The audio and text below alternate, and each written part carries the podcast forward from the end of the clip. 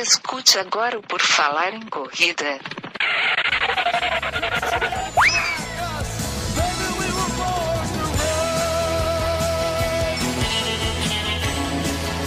Are you ready to run?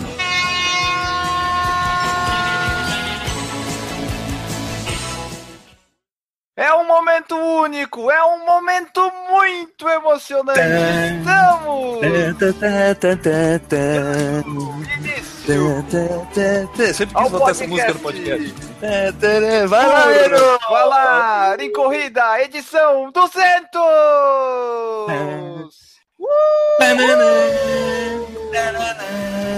Chegamos, pessoal, chegamos. Essa é a nossa edição 200 do podcast. Somos um podcast bicentenário, afinal de contas, a partir de hoje. E hoje o assunto só podia ser o PFC 200, a nossa história, curiosidades e outras cocitas mais.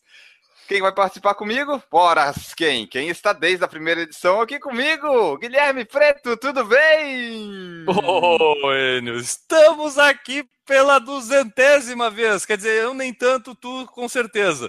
Mas estamos aqui, Enio, 200 edições do Por Falar em Corrida, um momento ímpar, ou melhor, um momento par, né? Porque Par, 200 é o primeiro par. Então, é um momento par pra gente e, cara, é, todos esses números redondos, como a gente fez lá na edição 100 e agora na edição 200 e talvez na dos 300 a gente siga essa mesma linha, é um momento altruísta. É aquele momento em que a gente se reserva para nós mesmos, né? É um momento quase masturbatório, mas é um momento legal, é um momento em que a gente curte isso aqui bastante. Vamos lá fazer mais um podcast pela duzentésima vez. É isso aí, é nós vamos fazer, nós vamos em frente aqui fazer esse nosso podcast, mas antes da gente começar, mesmo do 200 tem os recados gerais para passar pro pessoal. E Enio, desde lá do princípio a gente sempre teve nosso site, mas agora, claro, o nosso site está mais completo, a gente tem todas as edições do podcast lá, então quem quer escutar 200 edições de podcast, basta acessar o porfalarecorrida.com, que é o nosso site, e lá vai encontrar todas, todas, eu disse todas, repito, todas as edições deste humilde podcast que é o Por Falar em Corrida. Neste site também você vai encontrar a- o link para o nosso canal do YouTube, onde esse podcast é transmitido ao vivo toda terça-feira às sete e meia da noite ou em outro dia qualquer. Né? A gente diz que é sempre na terça-feira às sete e meia da noite, mas pode ser em outro dia. Sempre pode ser, a gente vai de acordo com o convidado, não tem muito padrão. Pois é. E também vai ver as nossas redes sociais, tem lá o link para o nosso Facebook, tem o link para o nosso Twitter, tem o link para o nosso Instagram.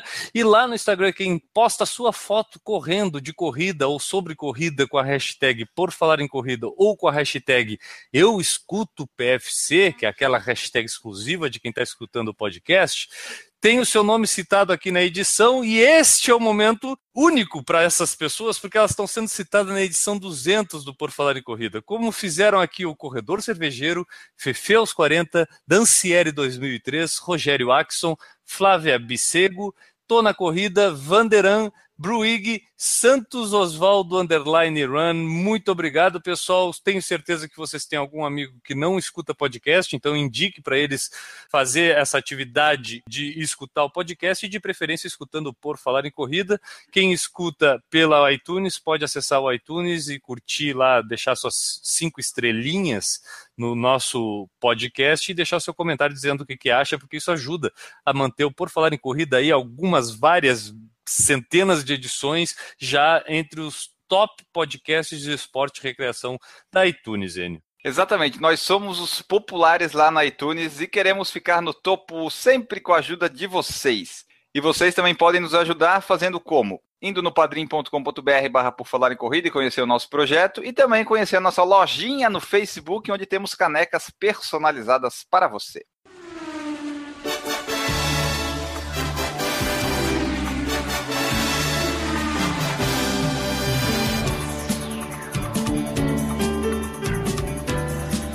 Hoje, o assunto do nosso podcast é a gente mesmo. É o Por Falar em Corrida, somos nós. E é sobre isso que a gente vai falar hoje, Guilherme. Perguntas, respostas, curiosidades, histórias e coisas do tipo. É, Enio, a gente, além da nossa é, curiosidade recíproca aqui, vamos dizer, uma curiosidade intimista, a gente também vai contar com a curiosidade do pessoal que nos acompanha aí tanto pelo podcast, deixou sua mensagem, é, a sua pergunta por mensagem ou por comentário em algum lugar aí na internet, como também o pessoal que nos acompanha ao vivo aqui pelo YouTube, quando a gente faz a gravação do podcast, vai fazer a pergunta lá e vai nos ajudar aí a falar um pouquinho sobre o Por Falar em Corrida, falar um pouquinho sobre o Guilherme, sobre o Enio e fazer essa edição 200 ser uma edição comemorativa e altruísta, como eu já falei. Ao final do podcast eu vou falar para vocês o que significa altruísta, porque eu vou procurar aqui, que eu ainda não sei. Eu espero que ela tenha sentido para tudo que eu tô falando.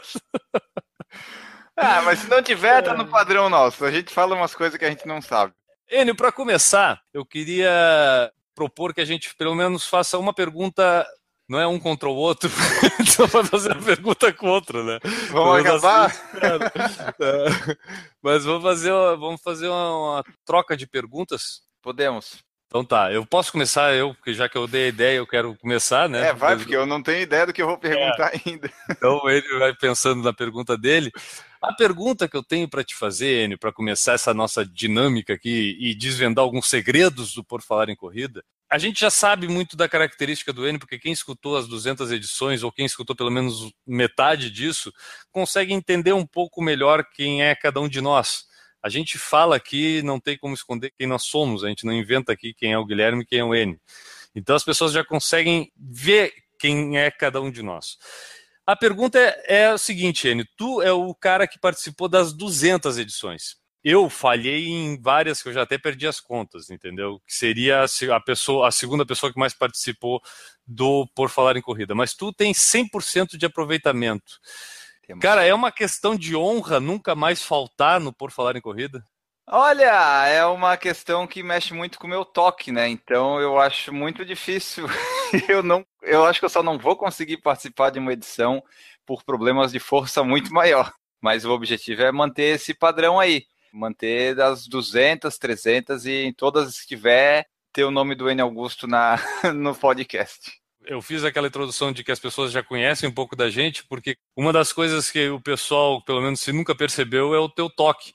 Só que esse teu toque é o motivo muito da existência desse podcast. Porque a, a mania, a, a, vontade do N de fazer as coisas repetidamente acontecerem e até de uma forma organizada, porque eu acho que precisa de organização para colocar isso no ar, fez muito essa, essa periodicidade do podcast acontecer quando a gente resolveu fazer a coisa um pouco mais sério, responder todos os comentários que existe na face da terra do Por Falar em Corrida nunca deixou de ser respondido toque do Enio, a edição, a programação, a produção. Então, eu acho que o pessoal já percebeu esse teu toque, só que eu queria dizer que, graças a esse toque do Enio, é que o Por Falar em Corrida tem essa longevidade que atinge hoje.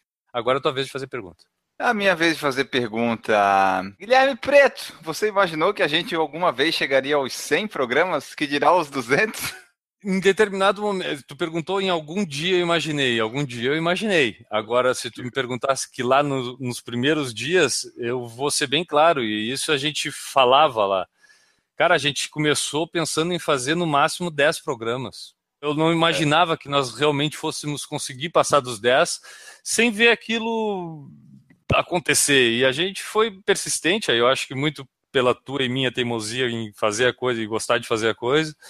Mas é, lá no início, assim, vamos dizer, até, até uma edição 30, não tinha como pensar que a gente ia chegar nos 200. 200 para mim era um número de Nerdcast, 200 era número de podcast grande que existia naquela época. E aí eu acho que vale destacar, cara, quando a gente começou, podcast existia para nós. Até hoje, muito pouca gente conhece o que é podcast, né? Aquela gente do dia a dia. Pouca gente realmente escuta podcast ainda hoje em dia. E, meu, seis anos atrás, podcast era uma coisa de nerd bitolado. Entendeu? Tipo, era, era muito, muito pouca gente que, que conhecia e ia atrás e te escutar realmente isso. E a gente começou achando que a gente estava tardio começando, e hoje, 200 edições depois, eu vejo, cara, a gente foi pioneiro nessa, nesse troço aqui de podcast, de certa forma. Pois é, desde 28 de agosto de 2012, vejam vocês. Lá se vão alguns seis anos. É, Enio, começado então a gente falar um pouco aqui dessas 200 edições, eu queria saber se tem alguma pergunta de pessoas que nos escutam, nos acompanham aí e queiram saber alguma coisa da gente. Temos perguntas, óbvio. É, hoje é o dia das perguntas. O pessoal colaborou bastante conosco e nós temos aqui a primeira eu vou pegar lá do Sérgio Ribeiro, que perguntou o seguinte: De quem foi a ideia de começar a gravar os podcasts? Enio e Guilherme já se conheciam antes das corridas? A primeira parte, quem teve a ideia de começar a gravar foi o Guilherme. O Guilherme que teve essa ideia brilhante de me chamar para fazer um podcast e daí a gente começou. Mas eu não conhecia ele não, assim. Antes das corridas não, a gente se conheceu por causa das corridas, mas o contato era quase nulo antes do podcast. É, cara, eu tive a ideia e isso já é muito falado aqui, foi de escutar o Contra-Relógio no ar, que era o podcast lá da Contra-Relógio. Eu, eu comecei a escutar podcast pela minha nerdice mesmo, eu sempre fui, gostei de de ir atrás dessas coisas novas, assim, o podcast era novo para mim naquela época, comecei escutando Nerdcast, descobri, eu estava correndo, descobri que tinha o Contra-Relógio no ar, comecei a escutar e era muito legal escutar o podcast. Da mesma forma, quando começou a possibilidade de eu criar um blog, que seria a, a nova forma de uma pessoa particular ter um site, é, eu já tive essa vontade de entrar nesse mundo, comecei a escrever, isso era lá em 2003, 2002. E quando eu comecei a ver o podcast, eu vi o que, que eu preciso fazer, cara. E, pô, a internet, ela abriu uma porta para cabeças brilhantes criarem acesso para pessoas poderem pulverizar a sua criatividade. Eu vou explicar isso que eu estou falando assim, ó. Hoje, meu, tu consegue através da tecnologia, através da internet, ter um canal de televisão, um canal de YouTube, é um canal de televisão. Tu consegue produzir conteúdo audiovisual e colocar lá da mesma forma que faziam há 20 anos atrás uma emissora de televisão. Tu consegue ter uma emissora de rádio, que é o que a gente faz aqui, que é esse podcast. Então foi por aí que a gente começou, a gente escolheu ter primeiro uma emissora de rádio aqui no Por Falar em Corrida. Mas hoje em dia, cara, se tu tiver um carro, tu pode ser uma empresa de táxi. Se tu tiver é, uma casa vazia, tu pode ser uma rede hoteleira, porque tu pode botar tudo no Airbnb, tu pode ser um Uber. Então, meu, a tecnologia abriu portas para pessoas poderem viabilizar a criatividade até empreendedora. E eu acho que é isso é que fez lá no início a gente pensar em começar a fazer isso aqui. Foi dessa forma que eu tive vontade de ir atrás, só que sozinho não tinha como fazer, porque ficar falando sozinho é complicado, sem ter alguém para interpor. E eu acho que o Enio ajudou bastante nisso. Agora, se a gente conhecia, Enio, eu não sei se tu conhecia ou não, cara. Eu acho que a gente já falou disso, mas eu não sei se a gente, se eu não lembro da resposta. Porque eu te conhecia, na verdade, do outro perfil Twitter. também que eu tinha, do Twitter, que eu tinha o Torcedor Imortal, e lá eu interagia, acho que contigo já é, por ser gremista também. Só que eu não. A gente liguei... interagia mais por causa do time do que pela corrida. Isso, mas eu sinceramente, cara, eu, eu, eu acho que não foi de, de, de bate-pronto que eu associei uma pessoa a outra, que o Enio da corrida era aquele Enio do, do Grêmio.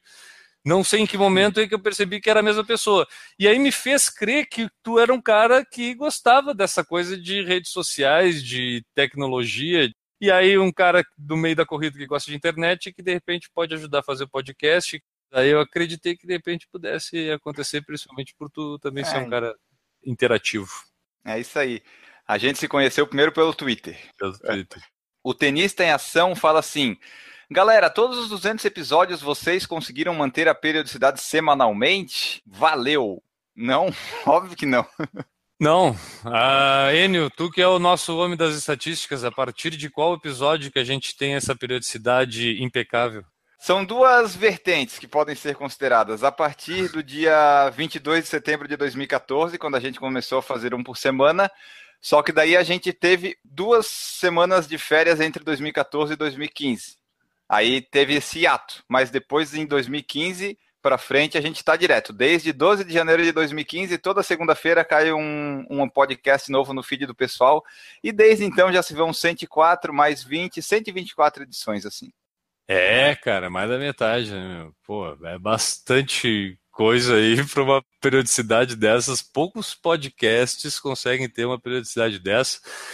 E digo mais, Enio, acho que essa, é, essa, esse intervalo que a gente fez lá das duas semanas foi até programado era uma época que pouca gente escutava podcast, aquela época de final de ano foi que a gente parou, né? Isso. E, e para dar o tempinho da edição também.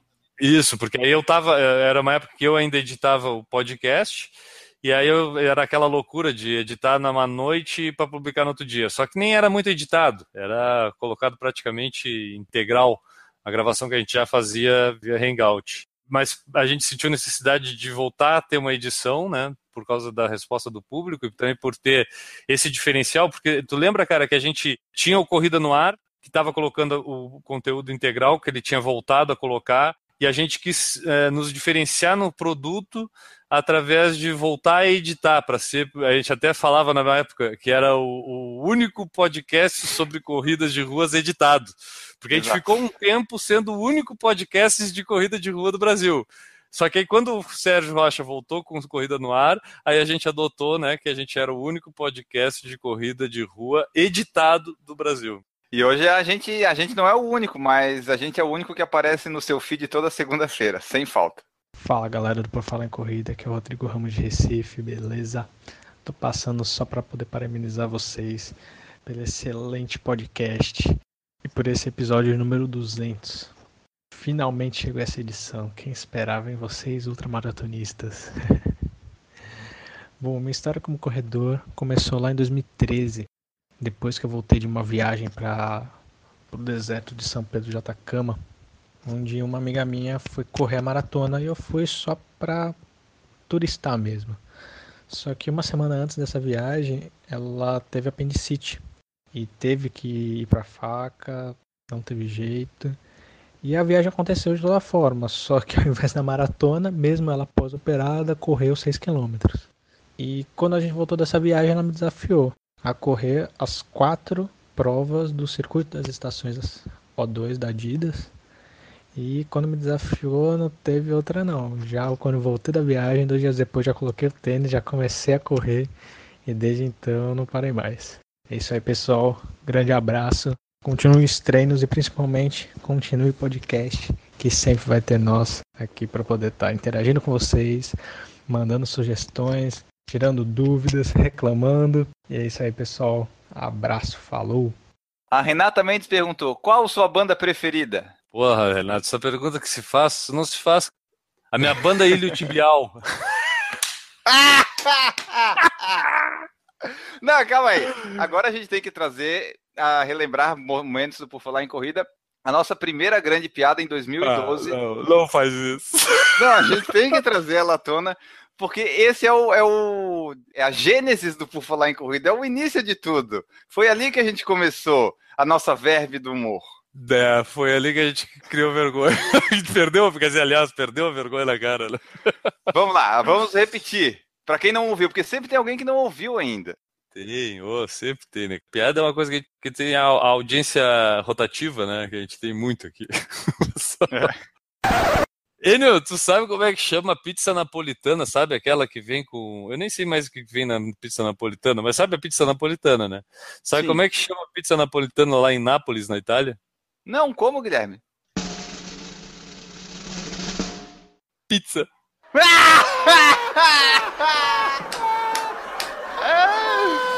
Aí essa não fica ruim nunca. Não, perfeito, maravilhoso. O Paulo Neri colocou assim: vocês já tiveram um caso durante esses cinco anos? Fala a verdade. Cara, eu sou casado desde o início, não posso é, ter casos. Não, não, não tipo, teve casos extraconjugais. Já teve algum caso durante esse período aí? Já, mas não contigo. então tá, muito obrigado. O Luiz Henrique Oliveira Nogueira coloca assim: qual o momento mais marcante do Por Falar em Corrida? Aí me quebrou, eu não sei. Oh, essa pergunta é genérica, zaça. Cara, 200 edições é que nem a pergunta que fez a Renata aí, de brincadeira, qual a sua banda preferida, meu, não tem como dizer uma banda preferida. Quem gosta de música, de um estilo de música, pelo menos, tu vai ter sempre mais de uma banda preferida. E acho que 200 edições, se tu for mais específico na pergunta, qual a edição mais emocionante que teve, aí talvez eu consiga citar uma. Ah, qual a mais curiosa? Ah, qual a mais divertida? Aí talvez eu consiga dizer. Agora, ah, qual mais marcante, assim? Não tem, meu. Teve uma, eu vou citar ela, que foi que me veio na cabeça como marcante. Eu acho que ali a gente deu uma virada, assim, que a gente criou uma coragenzinha, quando a gente entrevistou o Sérgio Xavier Filho. Que aí a gente foi atrás e o cara era é, editor da Runners World Brasil na época. E eu acho que ali, nem tanto pela figura, que é importante do Sérgio Xavier, mas é, pelo fato de a gente estar tá se arriscando a falar com pessoas assim, até falar ao vivo, eu acho que dali para diante a gente criou coragem até, né? Pelo menos eu, foi uma que eu me lembrei agora que assim, mas é uma boa. Não, não, não tem como dizer que é a melhor, um momento marcante para mim foi a partir do PFC 101 que todos os integrantes tinham microfones e o som começou a ficar melhor. Isso é verdade, isso foi... é um bom, bom, fato, cara, é um bom fato. Foi, foi uma luta, meu. Lembra lá no início, nas primeiras edições, a forma como era gravada, no notebook, e aí um microfonezinho lá de computador, daquele troço que não serve para porcaria nenhuma lá e nós gravando. Cara, ficou 100 edições aí com barulho de. parecia banheiro, né? E aí a gente comprou os LX 3000 da Microsoft, funcionou muito bem até ter alguns danos, mas é, deu uma melhorada no som e isso para o podcast foi importante, cara. Eu acho que foi importante porque sai aquele som ruim que ficava para ouvir das pessoas. Até outro dia alguém lembrou aí do Tico e Teco. Ah, o Vander, o Vander no nosso grupo de WhatsApp. Tico e Teco morreram lá na edição 50, acho. Tá lá no incêndio. Ah, tá lá no incêndio é. das desgraças que a gente já fez esse podcast. A gente vai tentando e errando, né? E tirando algumas coisas e outras vão ficando. Para quem não sabe, para quem não sabe quem é o Tico e Teco, a nossa edição agora vai botar aí uma palavrinha do Tico e Teco que eles faziam a transição, né? As vinhetas de transição do podcast. Fala aí, Tico e Teco. Largada, ultrapassando, continue correndo, papo de corredor, sprint final, power song. O Bruno Luiz coloca assim, ó, vou falar o que eu acho mais legal do Por Falar em Corrida. Simplicidade e capacidade de rir de si mesmos. Afinal, somos todos pangarés e o que vale é se divertir com o assunto que curtimos. É por aí. Sem querer, a gente nunca traçou uma filosofia, né, Enio? Mas eu acho que é essa daí. É, eu acho que a, até como inspiração que a gente teve no, no programa de rádio que a gente também gosta, que é o Pretinho Básico, acho que a, a, veia do humor de falar na rádio, nós dois a gente escutou muito. Então, quando a gente escuta muito, a gente incorpora um pouco daquilo e eu acho que a gente não conseguiria é. fazer algo informativo, sério, news, assim, porque a gente, quando fala em, em rádio para a gente, a gente leva naquele programa que a gente curte, então a gente traz um pouco disso para cá, várias das piadas, o jeito, às vezes, que a gente coloca as coisas, tem muito ali de do que a gente é. escuta na rádio como programa e acho que essa veia do humor, de, de, achar graça da gente mesmo, cara. Pô, nenhum dos nós dois aqui é recordista mundial, tem tempos maravilhosos, né? O Wayne até se superou bem mais aí na corrida, mas, cara, eu acho que essa é a grande brincadeira, né, meu, da corrida. Tá Sim, lá o não filme... pode levar tão a sério o troço, senão não. Exato, cara. E eu acho que não levar a sério não significa não fazer direito, né? Sim não é porque tu leva na brincadeira a corrida que tu não vai correr bem, que tu não vai te dedicar, que tu não vai ter uma meta, que tu não vai ter um objetivo, que tu não vai querer cumprir planilha, se esforçar, chegar morrendo numa corrida. Acho que isso não tem a ver com se divertir ou não se divertir. Acho que a brincadeira faz parte do jogo aí. É, às vezes a gente faz umas piadas que a pessoa às vezes não ficam legal e tal, a gente já recebeu algumas reclamações, mas a gente vai tentando. Algumas ficam boas, outras a gente segue. Tem umas que a gente parou de fazer, porque daí a gente vai, a gente vai aprendendo. Agora, momento piada constrangedora do Por Falar em Corrida. Eu me lembrei de uma agora, eu queria saber se tu tem uma, que a gente pode fazer essa hora que falar. Tá, mas eu não. Que piada constrangedora. Eu tenho, eu tenho dois. Eu tenho, tá, não, não, não piada, momentos constrangedores do Por Falar em Corrida. Porque a gente tava falando em falar piada e às vezes ser mal interpretado na piada. Mas é, teve alguns momentos constrangedores no Por Falar em Corrida que a gente ficou meio sem jeito aqui no Por Falar em Corrida. E eu, eu me lembrei de dois agora, por exemplo. Pode falar, eu acho que eu sei quais são. quais coisas que tu acha que é? Eu acho que pode ser o da o do quando o Newton falou um negócio lá. É, esse é um. E o da transmissão de Angelina. Esse aí é o outro lado, viu? Achou a mesma coisa. Exatamente. O pessoal entender. Uma é o Newton. Pô, o Newton, cara, é uma pessoa mais do bem possível. Eu tenho ele como um, um ídolo meu, quase.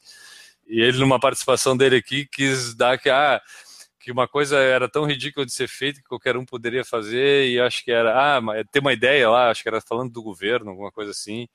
E aí ele falou que, ah, até o pessoal da PAI poderia fazer, fazer aquilo, né? E, meu, aquilo, é, ele mesmo ficou constrangido e viu o erro, porque a gente recebeu uma mensagem da Grade, que tem uma filha é, com deficiência, né? Então é, ela, ela manifestou a visão dela com o um comentário do, do Newton. Cara, a gente ficou amigo da Grade e eu admiro ela não só pela questão da filha, mas ah, que pessoa legal assim, a Grade. E o Newton ficou totalmente preocupado com a situação e falou e tudo, mas foi um momento assim que internamente quando a gente viu aquilo assim, as mensagens que a gente se trocou foi assim, barra, cara, que cagada, né? que merda que foi. que cagada, que cagada. Mas pô, na boa, é, teria uma tese gigantesca para falar aí, mas com certeza é o tipo de coisa que sai não existe preconceito, não existe discriminação, é simplesmente uma questão. É um momento bobo da cabeça do cara falar uma coisa que não devia ter falado, foi o caso do Newton. Isso. E, a, a outra. outra... A outra foi, pô, aí, sinceramente, é constrangedor, mas eu não vou te culpar, Enio. Tu não tem culpa nenhuma, porque eu também a não sabia. não sabia. Não, só que quem perguntou foi o Enio. Eu tive a sorte de não ter perguntado e pude só ficar quieto. Quem teve que se explicar foi o Pedro. E a sorte é que era só um microfone no ao vivo de Angelina e daí não pegou, sabe? Não pegou não, tudo. Não, não pegou não. o som do Marcelo falando. Foi assim, o, era 2014, a gente tava chamando os amigos lá para ser entrevistado em Angelina, lá no ao vivo, e a gente chamou o Marcelo Henninger, que já participou aqui de umas duas ou três edições com a gente. Perguntou lá dos planos dele e tal, e a Luana, que é a esposa dele, estava grávida na época, pelo menos foi a notícia que a gente tinha, a primeira, né? Aí eu fui perguntar assim dos desafios, né? Ah, vai ser pai de novo? Dele assim, é, não, a Luana perdeu o bebê. Depois, na hora ficou meio. Ah, aí fica aquele silêncio assim, sabe? É. Tipo, puta merda, né, cara? O que, que eu vou falar agora, né? Puta um momento aí, marcante aí, ó. É isso, é louco, cara. Pá, teve, teve uns momentos assim. Teve algumas entrevistas que eu espero que as pessoas nunca tenham percebido, mas que a gente às vezes pergunta umas coisas por estar pouco despreparado sobre o assunto.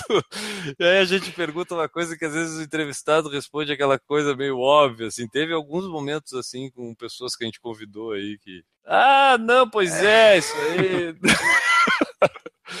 ah, estamos aprendendo ainda. Meu nome é Renata Mendes, eu sou brasileira, moro em San Diego, na Califórnia, mas estou falando do Vietnã. Eu quero mandar pro Por Falar em Corrida um grande parabéns para a edição de número 200. São poucos os podcasts que conseguem uh, atingir essa marca e da maneira como vocês fazem, extremamente profissional e realmente é muito divertido. O, Enio, Guilherme, Newton, Maurício, a Ju, eles são demais, muito bons. e fazem a gente rir, mas eles também entendem muito de corrida. E fazem um podcast de uma maneira que faz com que os ouvintes acham que vocês estão na casa na casa deles, tipo, acontece isso comigo. Eu fiz uma viagem longa agora, foram 17 horas de avião e o PFC me ajudou muito. Eu ouvi durante o voo, dei muita risada sozinha. E vocês me motivam a continuar correndo, sempre, sempre. Pelos vídeos do YouTube, pelos podcasts, pela maneira como vocês conversam com todo mundo. Vocês conversam de igual para igual, sem dar regras, querendo entender qual é o mundo nosso dos amadores e dos apaixonados por corrida.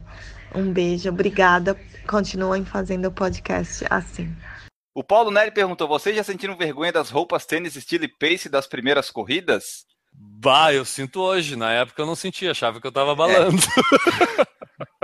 hoje eu sinto vergonha daquela minha roupa da primeira corrida, mas faz parte. É, foi. É... foi. A forma como eu escolhi guardar o meu histórico de corrida foi através de fotos. Então, eu até para botar no, quando eu estava voltando da lesão para me manter motivado, até eu, eu criei um Instagram só para corrida e ali eu comecei, fiz um, uma curadoria sobre todas as fotos que eu tinha até aquele momento. E aí fui atrás, pesquisei, e aí eu tenho a foto da primeira corrida, mas que eu guardo e essa foi fácil ter lá. E ela tá lá, quem for no run.gui vai ver lá a primeira foto de todo o Instagram, é essa foto. Então eu tô correndo com uma bermuda de jogar tênis que vai até o joelho aqui assim, É. de nylon, com bolso. Tô com um tênis Mizuno Wave, que era um tênis excelente para corrida, e uma meia, uma meia de algodão, mas era da Nike. Se é da Nike, não importa se é algodão, se era qualquer outra coisa, era da Nike. A É meia da da Nike, Nike, a Nike é uma marca o quê? Marca esportiva. Então, se ela faz produtos, é para usar durante o esporte, qualquer esporte. Então, tava lá meia, camiseta do evento, né? Como todo bom iniciante, tá balando. Só que a camiseta grande tava meio petada, sabe? Tipo, não era uma camiseta, mas a gente usa, sabe? O número bem colocado, o boné, acho que era um boné de time de basquete norte-americano. E era isso, essa é o meu fardamento do primeiro dia. Hoje eu vejo assim, que noob, né? Que É, a gente erra, né, de vez em quando, no começo, Doido. principalmente. Enio, como é que Meu foi a tua primeira roupa? Garanto, tu tem cara de quem usou camiseta de algodão. Eu usei a camiseta da prova, era. Deve ser algodão, porque era ruim pra caramba, choveu, eu me assei todo, era um shorts curtinho, com aquelas redinhas dentro, sabe? Nossa, foi horrível, era meia de algodão, o tênis que eu usava pra andar na rua normal, não foi. Mas, ainda bem que não tem foto desse dia, mas eu queria que tivesse, eu queria comprar, mas não achei. É 2008, faz muito tempo, não tinha foto naquela época. Então, só para ficar claro aí a linha do tempo, o Enio começou a correr em 2008, né, Enio? Tu é bem mais antigo que eu na corrida. Eu comecei em 2011 a correr. Eu, eu sempre pratiquei esporte, fiquei um tempo é, meio ocioso por causa muito do trabalho, e aí quando me vi querendo voltar, a única coisa que restou é correr, né? Quando a gente não tem amigo, não conhece ninguém, não tem nada para fazer, o que a gente faz de esporte? A gente corre. É. Aí, aí eu comecei a corrida por causa disso e aí fiquei. E Isso até- daí é que nem curso. Ah, tu não sabe o que vai fazer? Faz administração. Tu não sabe o que tu pode fazer? Corre. É, é isso que eu sou. Eu fiz administração e comecei a correr. Verdade. Agora a pergunta, essa pergunta é complicadíssima de responder. Danilo Confessor, assim como escolher qual o filho preferido, imagino que seja difícil para vocês escolherem a melhor edição do Por Falar em Corrida. Mas queria saber a edição preferida de cada um. Ô, Danilo, aí é complicado. Ah, é, é, vai na mesma linha da pergunta lá de qual o momento mais marcante. Difícil. Mas vamos arriscar aí, Olha. vai lá, diz, diz uma aí. Eu, vai, das que eu lembro, né? Porque eu não, cara, sinceramente, eu não consigo lembrar de todas as 200 edições. Não, eu tô com a listinha aberta aqui para ver, mas eu, eu gosto bastante da 81, que foi a história da maratona, que foi a primeira que eu editei. Que eu editei, eu falei pro Guilherme até na época, pô, foi tão fácil de editar e tal. Posso continuar fazendo isso? E daí depois eu vi que aquela edição foi um. É porque era só eu e tu falando, ficou fácil de cortar. Depois eu vi que ia dar mais trabalho. Mas essa daí eu gostei de fazer. E uma que me marcou bastante também foi a filmes de corrida. Foram 42 filmes de corrida. Essa daí eu vou dizer que foi assim, a produção errou feio ali, né? Que eu- daí- a ideia da produção foi até, ah, uma maratona de filmes. Uma maratona tem quantos quilômetros? 42 quilômetros. Ah, vou botar 42 filmes. A ideia do ser humano, que era é o Enio Show que a gente ia simplesmente dizer o nome e deu, falar nome de 42 filmes. Só que a gente errou feio, né? A gente conversa, a gente fala, a gente comenta, a gente se perde, a gente sai do assunto, volta pro assunto, parará. Eu sei que quando tava lá pela 30 e poucos, ninguém mais queria fazer o podcast, já tava todo mundo de saco cheio, torcendo para acabar. Então, quem pegar para escutar essa edição vai perceber que do 30 em diante, aí sim a gente começa quase só a falar o nome do filme. Dá uma acelerada. Dá uma acelerada assim, o troço vai. Eu, tudo aquelas três horas, acho que é o- deve ser o podcast maior que a gente fez, deve ser de seis horas. Não, a- aí que tá. Ele tem uma hora e dez só. Eu acho que a edição conseguiu fazer uma- um milagre ali. Eu nem lembro da época, mas. Mas esse Sabe. podcast ele tem a característica de ser o contrário de uma maratona. Nos últimos 12 quilômetros a gente acelerou. Foi, deu um sprint. Deu um É. sprint. Fala aí o teu marcante ou preferido. Bah, meu preferido. Ah, deixa eu pensar aqui. Cara, desses, desses últimos, assim, é, eu acho que nessa fase que a gente já sabe mais o que, que a gente faz, tem dois, assim, que foram em momentos que para mim foram, foram momentos que da minha vida e, e o assunto ali gerou muito em torno do que eu gosto de pensar da vida. O do programa Fôlego do Gustavo Maia, cara, foi um papo bem legal, assim, a gente meio que filosofou em cima da ideia dele da corrida e tudo, e eu acho bem interessante. E por acaso, na época, ele estava completando quatro anos de canal e tinha colocado um vídeo resumo bem interessante também, então Aquele programa foi assim um, um que eu gostei bastante, assim, da sensação de fazer o programa. Com o Daniel de Oliveira foi surpreendente, eu não imaginava um papo daqueles. E a gente teve uma lição, e aí até recentemente, né, a gente recebeu aquele e-mail da Monja Coin, Zen Budista, falando dessa entrevista que a gente fez com o Daniel, falando mais especificamente do que o Daniel falou na entrevista. E ali, cara, quando eu vi a monja falando do que o Daniel falou na entrevista, eu percebi, meu, a gente faz umas coisas às vezes que a gente não tem noção.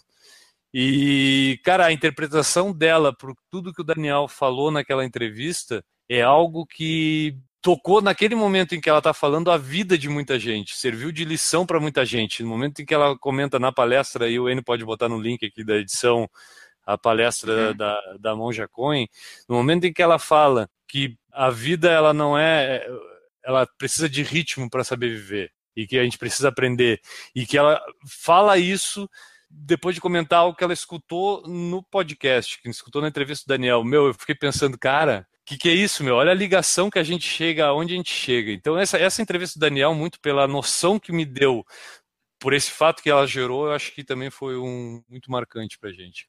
Pra mim, Mar Maravilhoso. Não, foi bem legal. Microfone. Teu microfone. Esse é um, Esse é um problema constante nos podcasts desde o 101. A Renata Mendes perguntou qual foi o presente de corrida mais legal que vocês receberam de um ouvinte. Uma dedicatória do MEB? Foi? Não, foi umas meias da Nike. Não, não, não, não, não, não. Foi uns stickzinho, cara, de apimentado pra caramba, que ficava ardendo céu da boca, mas aquilo foi muito boa. A pessoa que mandou aquilo merece parabéns. As meias e os sticks, eles foram mais bem utilizados, mas o do MEB tem um valor sentimental maior. Cara, mas eu acho que um dos grandes presentes que a gente tem na história desse podcast é a amizade com a Renata. Aí eu vou ah, puxar sim. o saco, já que eu tô nesse momento, né, nesse momento altruísta. Espero que o N pesquise é. E a Renata é um momento marcante pra gente. Quando a gente recebeu a mensagem da Renata, a primeira Eu não lembro que podcast foi, mas foi um e-mail muito legal, só que eu não lembro que edição que era. Mas eu me lembro que ela mandou um e-mail até completo, cara, contando um pouco como ela escutava, da vida dela, a relação com o marido, que escutava a gente, ah, contando toda a situação em que fez ela uh, começar a nos escutar e naquele tipo de coisa que nos toca bastante quando a gente escuta da pessoa que a gente, ah, agora vocês são meu companheiro de corrida. digo, meu Deus, cara, olha só e aí, eu, e ela, quando colocou isso, e quando a gente viu que, meu, a PIDA dos Estados Unidos, ela tá lá em San Diego, na Califórnia, Enio, a internet chega em San Diego, da Califórnia. É.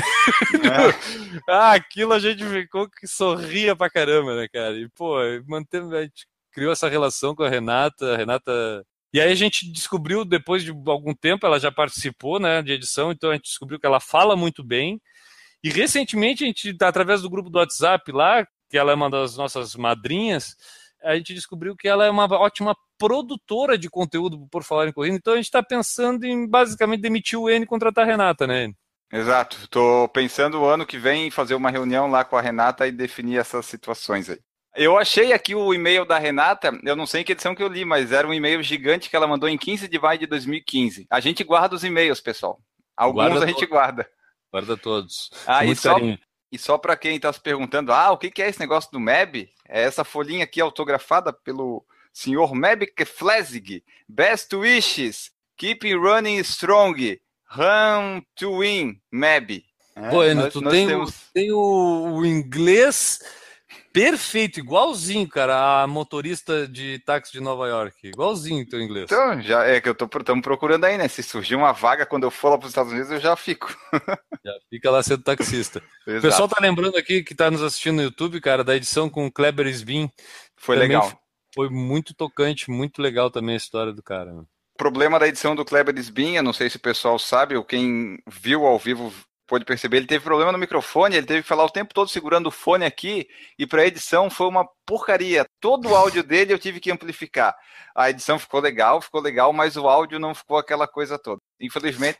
E esse é um detalhe que a gente pode falar dos, entre aspas, bastidores, né? Editar áudio às vezes pode parecer uma coisa simples, mas muitas vezes a gente começa a ter um, um, senso crítico em que a gente quer deixar o som de uma forma melhor e tudo, e aí envolve aprender a fazer edição. E, pô, nessas 200 edições a gente foi e voltou com até formatos aqui do programa e a gente se encaixou num.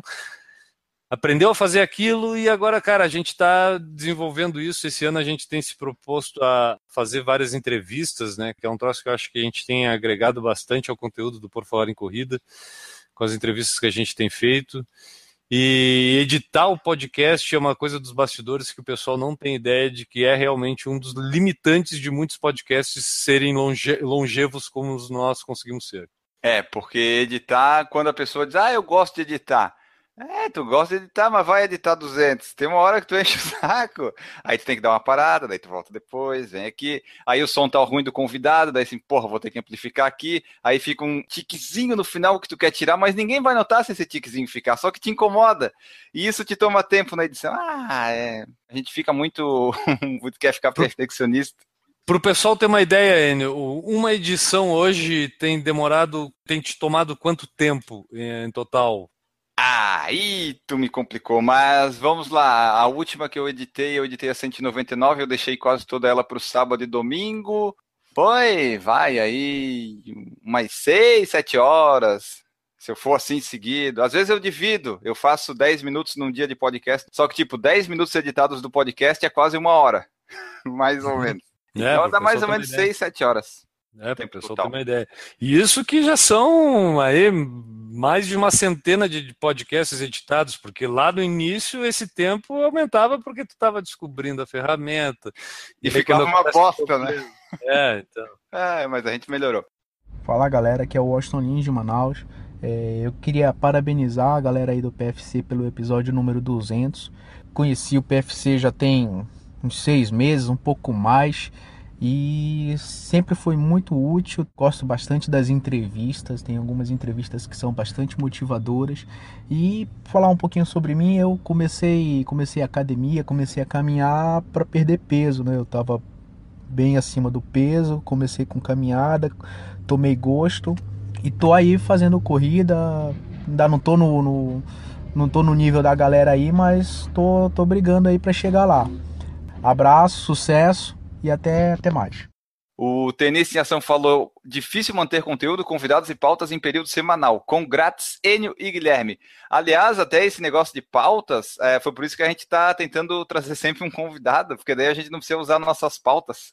A gente usa elas só em momentos específicos quando não tem jeito. O Danilo Confessor falou uma coisa que a gente falou, um momento marcante na história do site, a transmissão ao vivo da corrida de Angelina. E essa Aquela daí foi. É bom mencionar que é de 2015, a gente não gostou tanto assim, né? Ainda é. a gente saiu de lá com uma sensação de que, porra, não foi, a gente podia ter feito melhor aquilo lá. Não, não foi do jeito que a gente queria. Mas isso ninguém sabe, até hoje. Mas foi, foi uma ideia que a gente teve por acaso num, numa. Conversa de Facebook, óbvio. De Facebook. E eu falei, cara, se tiver internet, a gente conecta aqui, bota ali, vira uma câmera para lá, pra... dá para fazer, cara. E aí o Enio perguntou, eu disse, não, mas né, Renato lá em Angelina, como é que vai botar internet pra gente na praia? Cara, o louco fez, colocou e aí a gente foi. Ah, mas microfone vai, não vai vazar. Pô, conseguiu um microfone profissional para nós fazer o troço, cara. Aí nós botamos na briga. Aí a gente foi lá, não teve jeito. O Patrick Sato, lá da Rússia, falou assim: parabéns pelo programa, espero que continue por muito tempo feliz por acompanhar, mesmo de longe. Muito obrigado, Patrick. Daí, cara, esse Patrick também lá da Rússia, meu. É, muito obrigado ao, ao, inglês lá que inventou a tal da internet, porque eu fico fascinado com isso. Que a gente chegar em vários cantos do mundo. Outro dia a Renata falou que nos escutou numa viagem pro Vietnã, eu fiquei imaginando, meu, a, a, voz do Enio tá lá dentro do avião, passando em cima do Pacífico, lá, viajando o troço lá. Não, a voz do, do Guilherme tá lá na Rússia agora, passando do calor do caramba que deve estar tá na Rússia, né? É uma loucura, eu não sei, cara, eu devo ser muito velho para me impressionar com essas coisas. Ó, o Fernando Loner perguntou qual foi a entrevista mais legal que fizeram. Aí a gente já meio que respondeu, né? Foram aquelas lá Pô, teve recente. Eh, recente eu vou me lembrando das mais recentes, mas com o Ricardo Capriotti foi uma foi legal. legal que a gente fez também. Pô, umas figuras que a gente não imaginava que a gente fosse conseguir ter acesso e a gente teve, foi até o Fly, a entrevista do Fly foi ah, muito boa, muito legal conversar. Fly foi legal. Cara. A do Fly eu recomendo todo mundo que está desanimado da vida escutar, dá uma, dá, dá uma animada. Bah, o cara tem uma energia do caramba. É, cara, a gente já fez muita coisa legal nesse podcast. Já. Modéstia à parte. Sim. Nós, nós, modéstia à parte, nós somos o melhor canal multimídia de corrida porque a gente tem YouTube, a gente tem podcast editado que sai toda semana e a gente tem blog que tem post todo dia. Então não tem nenhum lugar que tenha assim. O pessoal foca só em YouTube, ou só em podcast, ou só em blog. A gente tem os três e bem abastecidos. Basicamente, nós dois a gente faz esse conteúdo inteiro. O Enio faz grande parte da coisa que vai mesmo ao ar ali. Eu faço o background artístico da coisa, né? Então, para o pessoal entender, a maioria das imagens que vocês veem, são, a maioria não, quase todas. Todas? Sou faço, todas sou eu que faço. Parte tecnológica, muitas das coisas eu que, que acabei mexendo, descobrindo como é que faz e indo. Mas o Enio é que escreve lá para o blog, que põe a coisa a rodar, que faz acontecer. Hoje eu edito vídeos e o Enio edita podcasts tem essa, essa, essa, divisão de tarefas, mas é, cara, é só nós dois, né, fazendo isso aqui. Eu acho é. que a gente sempre falou isso, a gente faz para as ferramentas que a gente tem e para a forma como a gente faz, cara, a gente faz, eu acho assim, que a gente faz um troço bem legal. Modéstia à parte, ah. novamente dizendo. O pessoal diz, ah, não, não dá para editar no notebook. Dá sim. Como não? como não? Pelo amor de Deus para o pessoal que tem curiosidade de saber o que, que a gente usa de equipamento para botar um podcast no ar, o que, que a gente usa para botar um canal do YouTube no ar. Meu, imagine o mais básico do mundo que provavelmente você tem em casa. É isso que a gente usa. A gente não usa nada além disso. Recentemente é. a gente está tentando fazer chegar aqui uma câmera de ação, né? Que não é nem o é, tipo, eu ia falar, o que eu uso para aqui para gravar é o quê? É um notebook, um telefone celular e pronto, é isso que basicamente eu uso aqui para fazer os vídeos. Olá pessoal, tudo bem? Meu nome é Sérgio Ribeiro, eu sou do interior de São Paulo, Bauru. Eu descobri o PFC há mais ou menos um ano atrás e hoje eu não corro mais ouvindo música, eu corro ouvindo o PFC. Um abraço, pessoal. O Washington Lee falou assim: parabéns, N. Guilherme, pelo programa número 200. Sucesso e que venham mais 200 pelo menos. Tomara, tomara, tomara. Eu acho que a situação, o status para chegar em mais 200 ou para chegar no milhar é que, cara, a gente chegou num ponto em que é difícil deixar de fazer, né? É, agora estamos nessa, nessa, nessa fase de que é difícil não fazer. A gente já passou pela fase então, de não vamos fazer de jeito nenhum. Do, ah, tá, vamos fazer agora. É, agora não tem mais como não fazer. O Danilo confessou, falou assim: sou super viciado em podcast e tenho uns 25 feeds cadastrados no meu agregador, mas o PFC está entre os que escuto sempre. E vocês escutam outros podcasts? Quais poderiam citar? Eu escuto, cara. Eu, eu acho que sou aqui nós dois o que escuta podcast. E eu escuto uma variedade, assim, eu experimento bastante podcast, tá? Eu não... Tem muitos que eu escuto uma, duas edições, depois de muito tempo volto a escutar alguma outra edição, poucos eu escuto periodicamente. Basicamente, Nerdcast eu escuto sempre, Café Brasil eu escuto sempre, Mamilos eu, é um dos que eu escuto, às vezes eu pego e escuto vários, e outros às vezes não escuto quase nenhum. Tem uns, uns, alguns podcasts gringos, cara, ali, o The American Life, lá é um da linha que eu escuto. Eu gravo poucos nomes porque fica ali no feed, eu clico e escolho gosto de escutar. Eu tenho momentos em que eu gosto mais, por exemplo, quando eu corto a grama, eu gosto bastante. é bom, quando eu né? lavo louça, principalmente, eu gosto bastante. Domingo de manhã, eu escuto bastante fazendo café ali de manhã. Então tem alguns momentos para mim que são meio assim, quase que obrigatórios. Tem algum, alguns podcasts é, que são lá do, do, pessoal da Rádio Atlântida, essa que também faz o Pretinho Básico, que é o, o ATL Flix, que fala sobre séries, eu escuto, e tem o, o da Rádio Gaúcha, que é feito também, que é o Timeline, que são dois podcasts que estão aí no SoundCloud que dá para escutar e são dois programas bem interessantes que eu escuto também. É, eu escuto, eu tenho três no meu feed. Por falar em corrida, Pretinho Básico e Tribo Forte Podcast. São os três que eu escuto. Eu sou assim, eu só faço, eu não escuto. Mas isso, isso é uma coisa, Enio, é, quando a gente começa a produzir conteúdo para um canal de YouTube, quando começa a produzir conteúdo para um podcast, a gente se envolve na produção e a gente perde um pouco do tempo para poder usufruir. Então a gente deixa de ser Sim. realmente usuário e passa a ser produtor. Ser produtor toma tempo. E é. toma é. qual tempo? Toma aquele tempo que provavelmente tu estaria utilizando aquele conteúdo, né? Então a gente parece um pouco antagônico, mas existe sim essa inversão, né? Pensa ali, sete horas editando, eu podia estar sete horas vendo o vídeo. Tá, eu não ia ver, mas eu poderia estar. O Fernando Loner falou assim: vocês falaram para não ir atrás, mas eu fui e entendi. Vocês se arrependem do tic-teco? Hoje muito. Hoje com certeza. Cara, é... Mas na época parecia uma boa ideia para fazer a pausa, a pausa ali, né? Para dar uma quebrada. Um dos podcasts até que a gente, eu estava falando antes ali, um que guiou algumas coisas para a gente dar o formato que a gente tem, são os podcasts do Léo Lopes, o Radiofobia e o Alotênica que ele faz, que ensina bastante sobre podcast. E uma coisa que ele fala lá e a, a, a gente sempre fez aqui no Por Falar em Corrida que é assim, cara, para fazer. Ah, o que, que eu preciso para fazer um podcast? Cara, tu precisa para fazer um podcast, tu precisa fazer. Então, quando a gente começou, se a gente quisesse primeiro ter o melhor microfone, ter a saber fazer a edição, se preparar, parece, acho que a gente teria perdido um pouco do tesão em fazer. Porque muito do tesão em fazer foi descobrir cada coisinha empírica de como fazia, a gente ia atrás e desvendar isso foi interessante. Só que existe o contraponto de tudo isso. Lá no início, cara, a gente não sabia falar direito. Bom, escutem primeira, as primeiras falas, frases. Está de Santa Catarina. Está de Santa não, Catarina. Calma.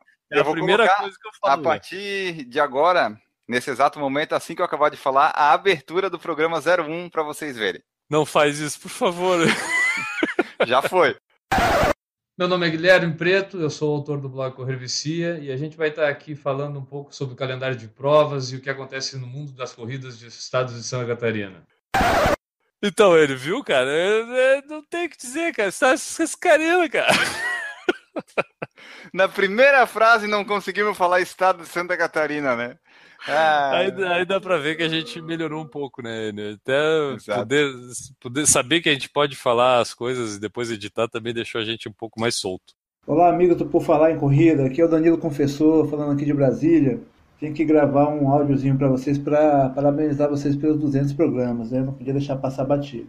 Bom, eu conheci o podcast há muito tempo, lá em 2012 mesmo, escutei o primeiro episódio quando vocês divulgaram nos blogs, né? Na época vocês tinham lá o Correio Vicia, do Guilherme, o Estrupistas Radiativos do Enio.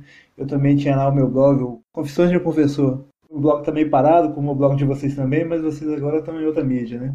Bom, sempre fui muito fã de podcast e fiquei órfão também lá do extinto programa do, do Sérgio Rocha, lá na revista Contra Relógio, né? Quando ele parou, eu já escutava ele bastante tempo, quando ele parou, foi, poxa, ficamos sem nenhum programa de corrida, e de repente vem um programa justamente da galera que eu já acompanhava pelos blogs, né? Sou muito fã do podcast, o podcast sempre participa da minha vida de alguma forma, na hora que eu estou dirigindo, na hora que eu estou lavando uma louça, nas corridas, e escutar sobre um assunto que a gente gosta é sempre melhor, né? É, meus podcasts favoritos aí do PFC, eu acho que são os PFC 45, o 50, o 86, o 94. é brincadeira. Na verdade, esses são os que eu participei. É, eu já acabei participando de alguns podcasts com vocês. Né? Ah, acabamos com essa ligação aí. Saiu dos, dos blogs, depois pro podcast, acabamos fazendo uma certa amizade. Já conheci o Guilherme, conheci o, o algumas vezes, veio aqui em Brasília, já fui também em Floripa. Atualmente eu não estou correndo muito não, estou mais na caminhada, mas ainda continuo escutando o PFC sempre que eu posso. Ah, uma coisa que eu acho que eu nunca falei para vocês é que eu gosto muito da abertura, eu acho a abertura muito legal. É, acho que foi o Guilherme que montou ela e comentou sobre isso no episódio 100, se não me engano. É muito bacana, não, não deixem essa abertura, é, não muda essa abertura por nada, eu gosto muito dela. Um outro feito memorável aí que eu tenho para citar do podcast foi aquela transmissão que vocês fizeram ao vivo lá da Corrida de Angelina. Não foi bem no podcast, né? Foi uma, uma ação mais no YouTube, mas ficou muito bacana. É, eu acho que vocês são uma galera de muita criatividade, está sempre entrando com novas com novidades, né? E achei legal agora esse formato que vocês conseguiram sempre estar tá entrevistando alguém. É legal cada vez pegar a história de pessoas diferentes. É, continue com isso aí, galera. Parabéns pelo podcast. Esses 200 episódios é visível a melhoria que tanto de, da parte técnica do podcast, né, a questão de agilidade e tal, mas a gente percebe o quanto que vocês dois estão afiados, né, na hora de fazer o programa e a edição também ficou show. Acredito até que pela essa dinâmica ficar mais um bate-papo. Acho até que a questão de gravar pelo YouTube deve estar ajudando vocês também, porque tem aquela preocupação, né, de estar ali fazendo tudo ao vivo, e eu acho que acaba dando mais certo. É isso aí, galera. Um abraço pro Guilherme, um abraço pro Enio. Nesses 200 episódios também tiveram a participação do Maurício, da Juliana Falqueto, do Newton. Parabéns a toda a equipe aí do PFC e que venham mais 200, mais 400, mais mil programas. Esse aí, um abraço. O Bruno Luiz falou que a do Kleber Sbin foi sensacional. Sim, foi sensacional. O Anderson falou que a entrevista com o Daniel Oliveira foi incrível. Até hoje, quando acorda na madrugada, pensa que o cara tá treinando. O Anderson falou também a entrevista com o pessoal do site Endorfine. Se é verdade, a gente entrevistou o pessoal do o Josa Isso, e a Bib. Legal, Josa e a Bib. Uma curiosidade daquela entrevista com a Endorfines, que aquela foi uma das que eu fui olhando quem eram durante a edição. Eu posso falar isso hoje.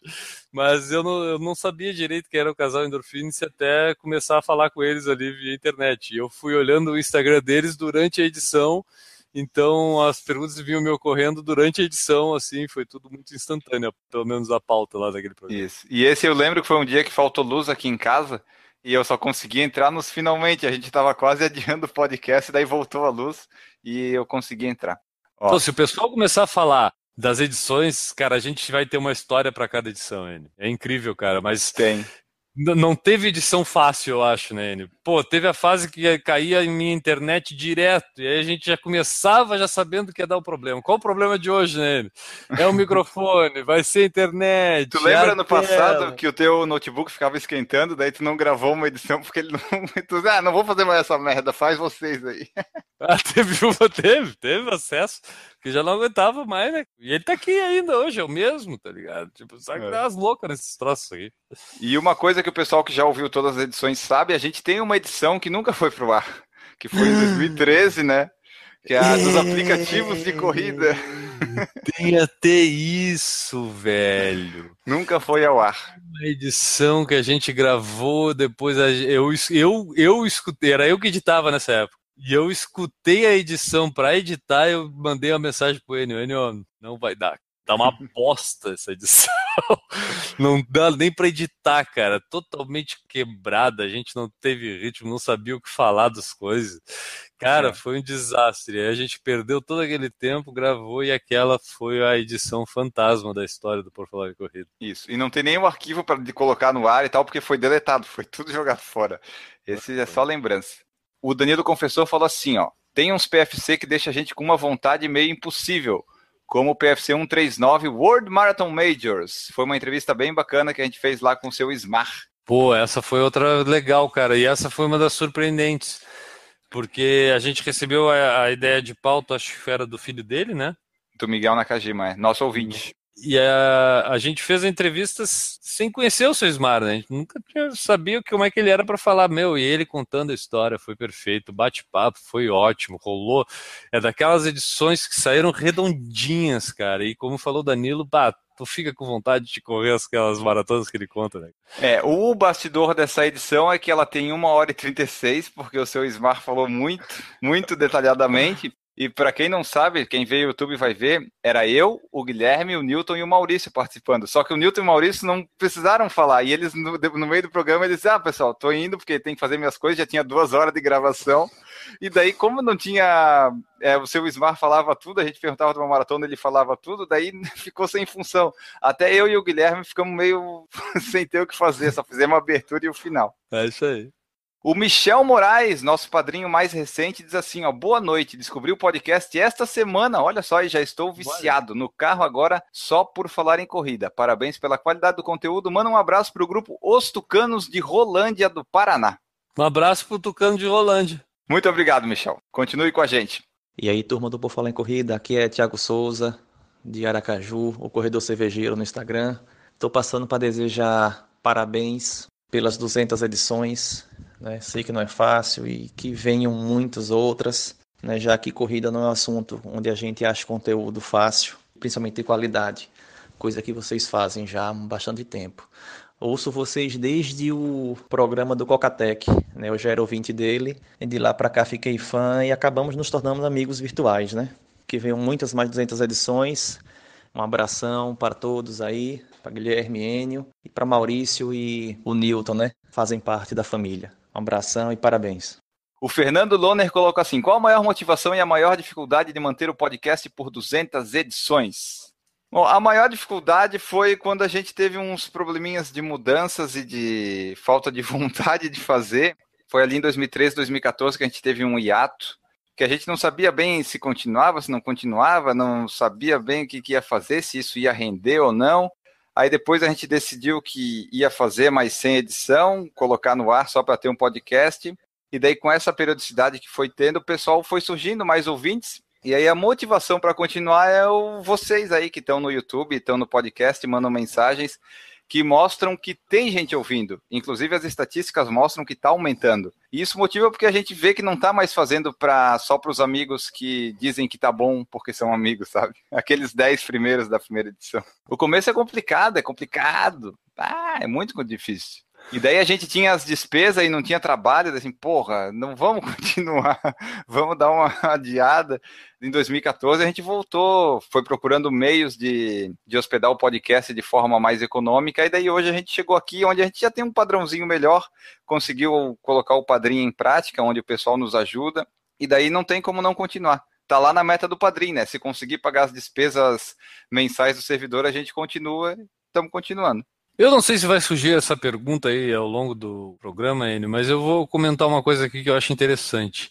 Essa questão do padrinho veio para dar uma motivação definitiva para o que a gente estava querendo fazer com o podcast, que era dar uma certeza de que realmente ele vai ser um podcast que vai continuar aí fazendo o trabalho que a gente faz. É, explicando um pouco melhor, cara, durante um bom tempo a gente imaginou até que o podcast pudesse ser remunerado através de cota de patrocínio, de anunciante, de parcerias com empresas, lá seu. A gente até imaginou isso, criou Media Kit, mandou para várias empresas. Talvez a gente nunca acreditasse de verdade, tanto que a gente nunca foi bater porta a porta, insistir com isso, sabe? Tipo, a gente sempre jogou, ó, se quiser, estamos aqui, né? Tipo, a gente se mostrava pro pessoal e a gente imaginou isso. Só que em determinado momento, cara, a gente começou, pelo menos eu lembro de, de existir a questão de Cara, será que se a gente for bancado por um produto, a gente vai ter coragem de ficar falando que o produto é uma maravilha se não for?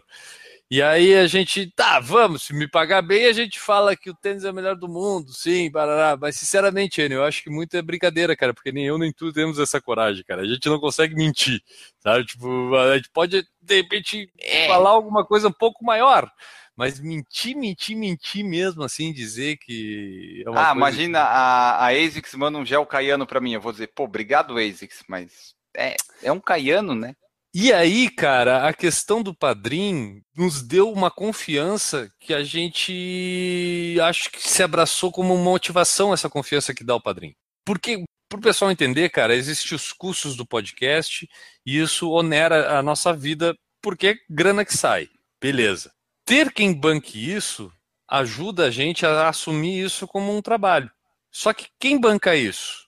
Alguém que eu vou dar uma opinião tendenciosa porque essa pessoa está me bancando, ou quem quer escutar a minha opinião, independente do que ela seja. Não é nem a questão de escutar a nossa opinião, né, Enio? Eu acho que de escutar o conteúdo que a gente produz, porque até nessa fase recente a gente está é, botando outras pessoas a passar, a trazer aqui, usar isso aqui como um meio de transmissão do seu, da sua experiência, da sua vivência, do que tem a ver com corrida.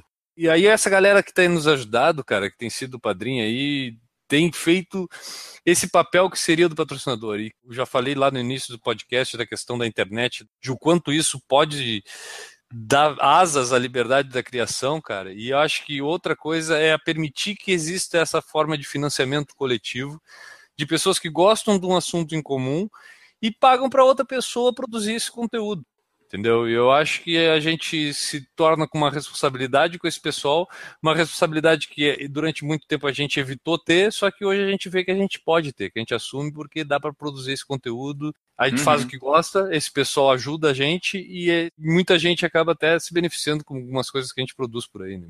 Exatamente, é, é bom porque para quem a gente tem que dar satisfação é para quem a gente sempre dá, né? Então tá tudo certo, a gente não tem grandes problemas. É, cara, a questão do financiamento coletivo, a questão do Padrim, do Apoie-se, do Patreon, é, desses sites que possibilitam as pessoas contribuir com um dinheiro que seja mesmo mínimo, mas que várias pessoas contribuindo com aquele mínimo ajudam uma que está fazendo algum projeto, que tem algum projeto para desenvolver.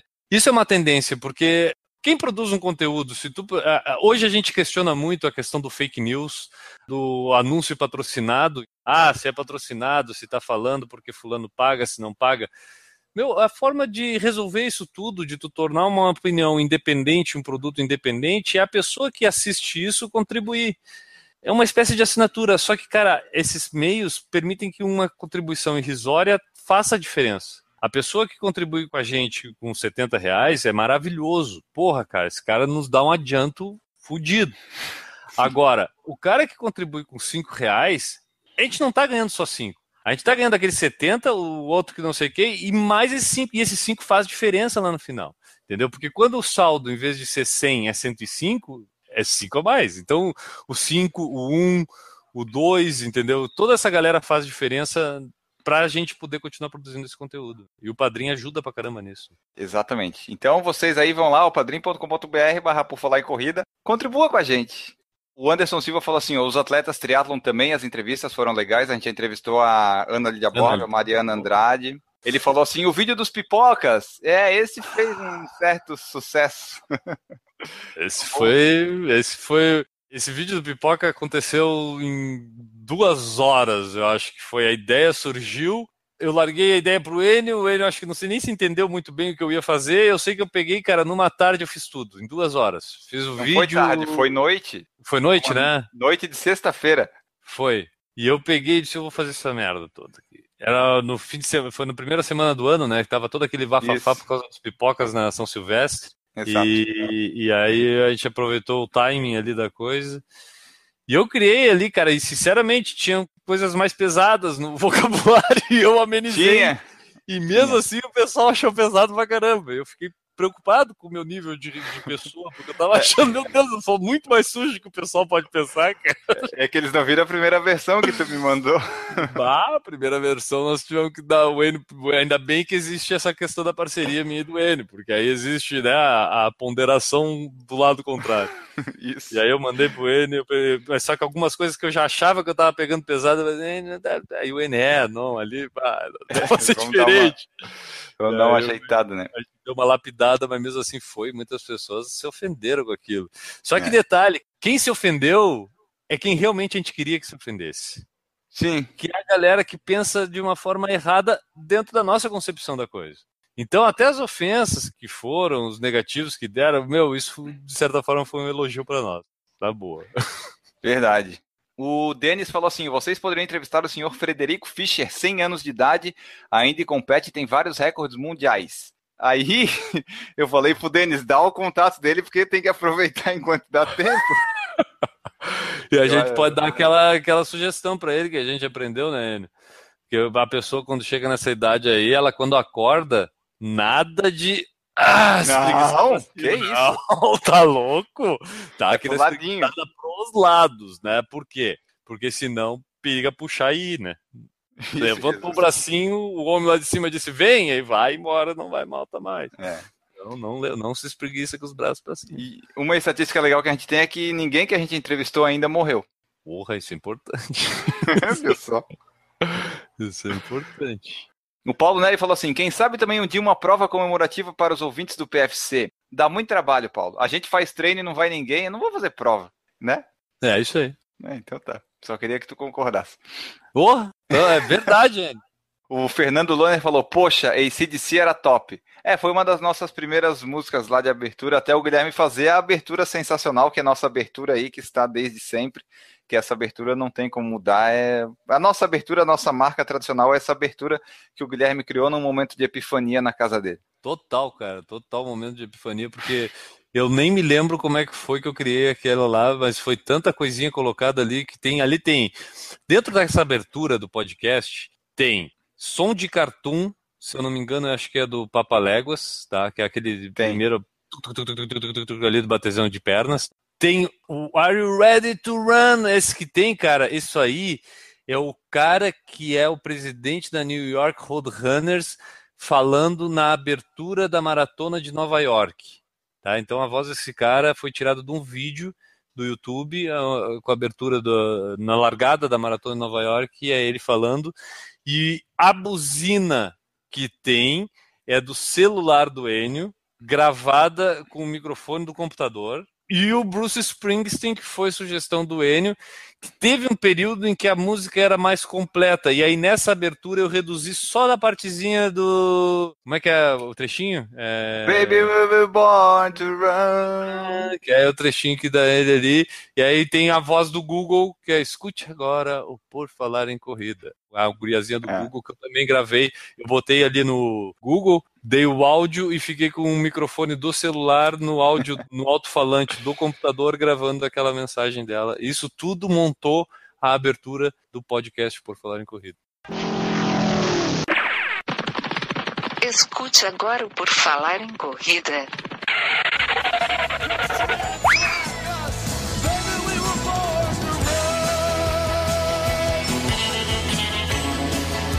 Are you ready to run?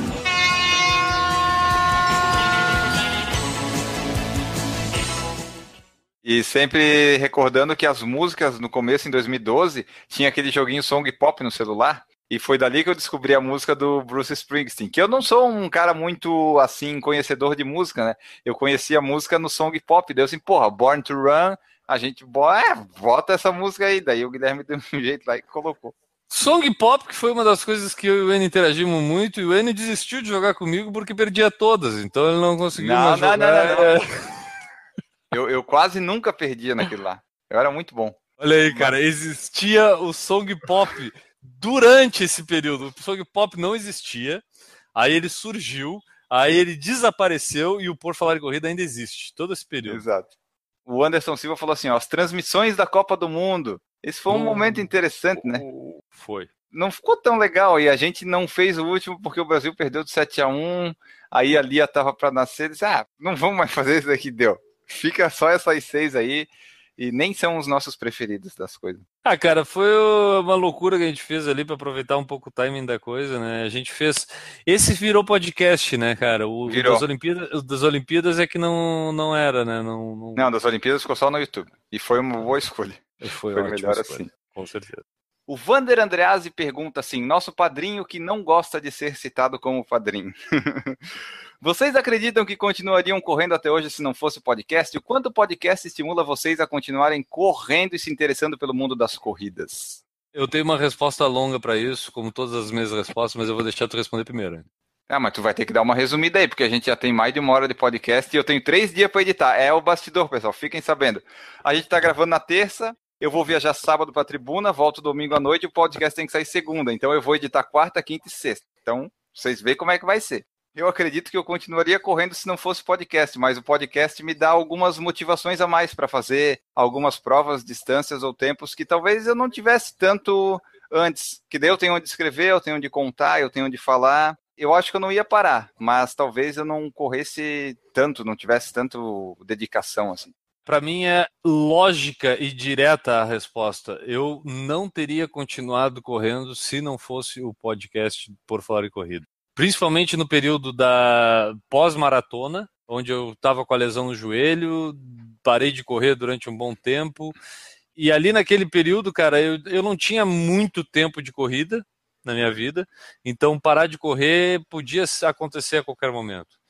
Só que o fato da ligação mantida com a corrida por causa do podcast, eu acho que fez com que eu não me distanciasse do esporte e quando eu pudesse eu voltar a praticar ele. Eu não tenho a menor dúvida ainda. Eu teria parado de correr se eu não fizesse o podcast por falar em corrida. Então eu devo muito a continuar correndo ainda hoje por causa do por falar em corrida. Inclusive, decisão de fazer cirurgia, de fazer de tudo para poder voltar a correr, vem muito de fazer isso aqui que é o podcast por falar em corrida. Maravilha, respondida a pergunta do Wander. E agora vamos ao bate-bola, bate-corrida da Renata Mendes.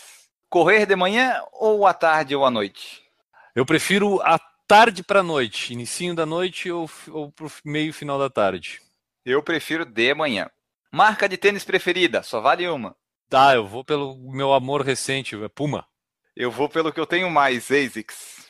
O que prefere comer depois de correr? Eu prefiro tomar uma Coca-Cola. Comer, aí depende, muitas vezes eu não tenho fome logo depois da corrida. Eu vou comer depois, aí depende muito do que tem em casa. Eu geralmente não como depois que eu corro também, mas qualquer coisa que tiver serve. Eu gosto, às vezes eu comia batata doce, às vezes chocolate, depende do que tiver na geladeira.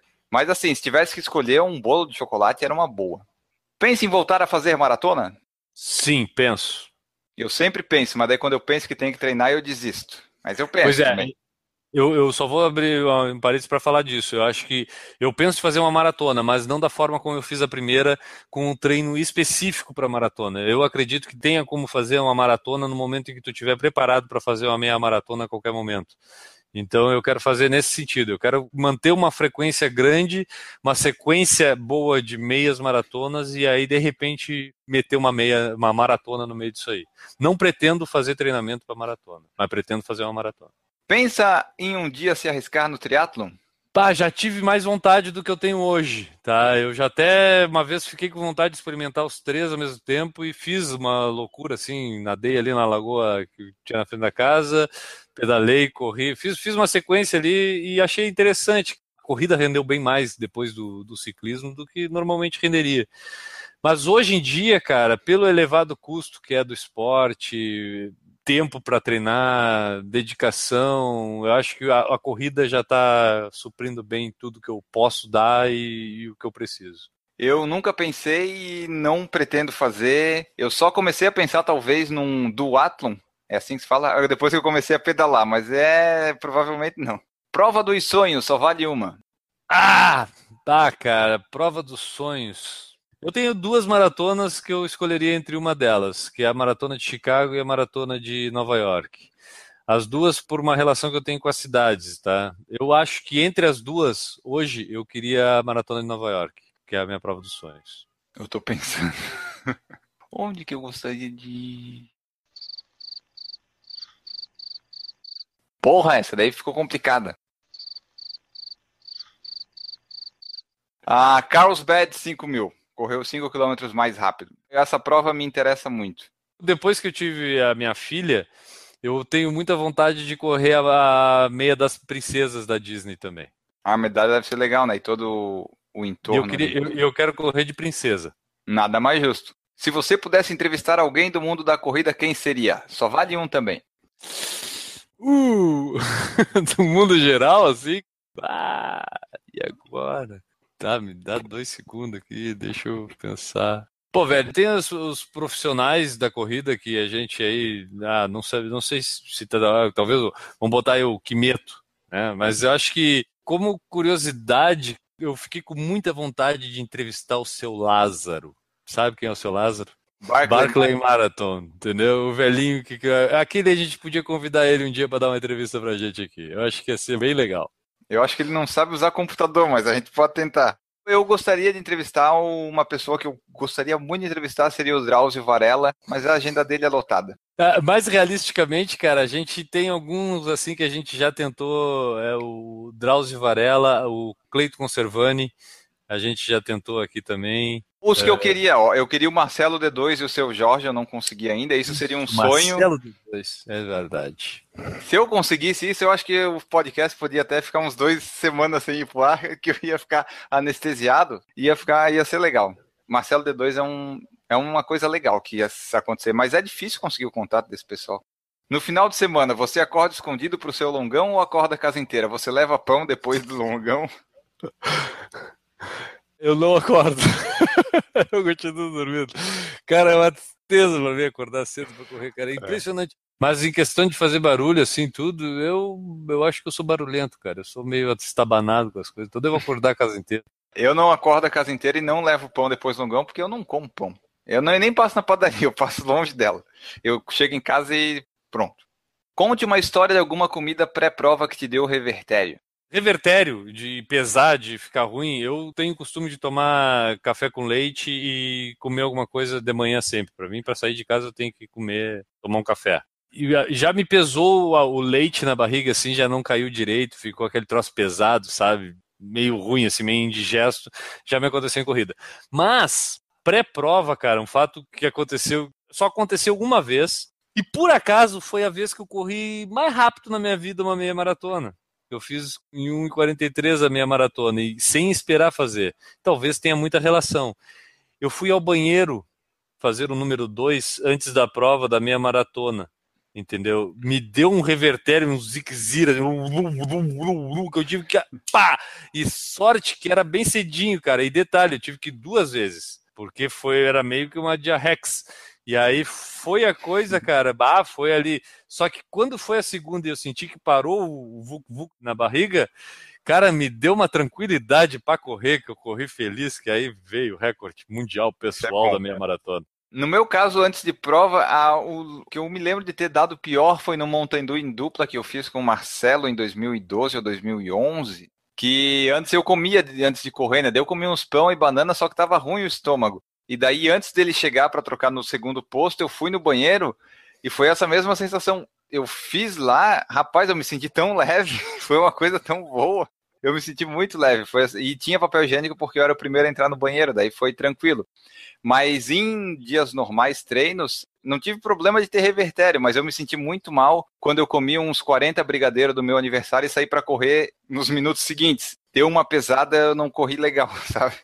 Se você fosse um animal, que animal seria? Jumento. não, eu seria uma pomba branca. Eu seria um ornitorrinco. Eu gosto do ornitorrinco porque ele é tudo. Ele nada, ele é pato, ele é aquático, ele é terrestre, só falta voar. Eu gosto dos ornitorrincos. Ah, cara, eu seria vários animais. Eu seria girafa. É, a Renata perguntou: será que o Enio e o Gui poderiam fornecer sua receita de crepioca ou omelete favorita? Qual sua receita preferida? Crepioca eu gosto, mas eu não faço tanto. Eu gosto mais de tapioca mesmo. Então a minha receita de tapioca é: pega a tapioca, faz a tapioca, vira a tapioca, põe o requeijão, joga o queijo, joga o presunto, fecha a tapioca e come. Essa é a minha receita de tapioca. Ó, o meu omelete é quase isso. Eu, eu coloco manteiga na frigideira, quebro dois, três ovos que eu bati antes, jogo ali, espero ficar a parte de baixo ficar coradinha lá, ficar douradinha. Coloco uns recheios no meio, viro, deixo tostado um lado do outro, derreter o queijo, requeijão, presunto e pronto. Basicamente esse é o meu omelete. Bom dia, Enio. Bom dia, Guilherme. Aqui quem fala é o Paulo Nério, um prazer falar com vocês aí. E seguindo aí a sugestão desse podcast comemorativo, rapidamente quero dizer o seguinte: a nossa história com corrida aí não é muito uh, antiga, porém a família quase toda corre. Meu irmão Marcelo, mais velho, que começou com a corrida, eu tenho 44, o Marcelo tem 47, depois veio eu, depois veio o Rafael Caçula e o André. Então são os quatro irmãos, nós corremos. E aí foi contaminando toda a família, né, cara? Aí contaminou minha esposa Paula, meu filho Gabriel, meu filho Tiago, o meu sobrinho, né, filho do meu irmão Marcelo, Gabriel. Depois contaminou a minha cunhada, depois contaminou nossos colegas lá da igreja que frequentamos, e aí criou-se aí um grupo de corrida, o pessoal sabia que a gente corria, né? Eu e a minha esposa Paula. Então aí criou um grupo de corrida na igreja e por coincidência nós o WhatsApp nós temos um grupo para a gente passar aí os dias de treino e esse grupo tem curiosamente o nome de Por Falar em Corrida, também uma homenagem ao podcast de vocês aí. Eu tomei conhecimento desse podcast pelo meu irmão, que foi o que começou com a corrida. Ele falou, pô, tem uns caras lá do, do de Santa Catarina, lá do Sul, e, e, os caras são muito engraçados, e é um podcast mais divertido, né? Até então a gente ouvia lá o podcast do Sérgio, né? E aí o de vocês é mais descontraído, chamou mais atenção. Então ele me passou e eu comecei a ouvir, ouvir, rachava o bico com as besteiras que vocês falam. Aí depois ficamos aí mais próximos no, no YouTube, né, na, na, gravação. Mas a nossa história começou assim. E para finalizar, para não me estender muito, cara, eu sempre puxei ferro, sempre gostei de alguma atividade física. Então eu puxava ferro, mas não corria. Comecei a ter problema na coluna por conta do excesso de, de musculação. Aí o médico me proibiu de fazer musculação pesada e eu fui para corrida. Eu me lembro que a primeira corrida foi é, de 5 quilômetros e eu comecei a me preparar no, no Parque do Ibirapuera não conseguia correr 3 quilômetros. Era um sufoco, era uma muita massa muscular e tal, meio fortão. E aí, rapaz, eu me lembro que no primeiro treino, no último treino, antes da prova de 5K, eu, os 3K assim, já estava morrendo, sabe? Uma coisa absurda. E eu fui com baita medo. Aí fui para a prova com aquela empolgação toda e com medo de fazer feio e fui sozinho, não sabia como é que era esse lance de kit, não sabia como era a largada, tudo errado. Imagina algo tudo errado, a começar do tênis, tudo, tudo, tudo. Eu já sabia que meu irmão corria, mas ele não pôde comigo. E aí estreiei no 5K, fiz lá em 25 minutos, com a língua para fora e fui muito bem. E a segunda prova, aí o meu irmão estava comigo, um outro irmão também, era meia maratona de São Paulo, da ESCOM, que tem 5 e tem 21. E na segunda prova, cara, já me achava um corredor, né? E aí fui para o 5. Naquela época eu corria com o fone de ouvido, cara. E aí coloquei lá uma playlist, as músicas que eu gostava e tal, e fui embora para o 5, com o fone de ouvido, me achando aí um, um corredor. Na segunda prova, totalmente inexperiente. E naquele lance, eu estava curtindo o som e tal, muito cansado, mas teve o retorno do 5K e eu não vi, cara. Eu não vi o retorno, eu passei pelo 5K.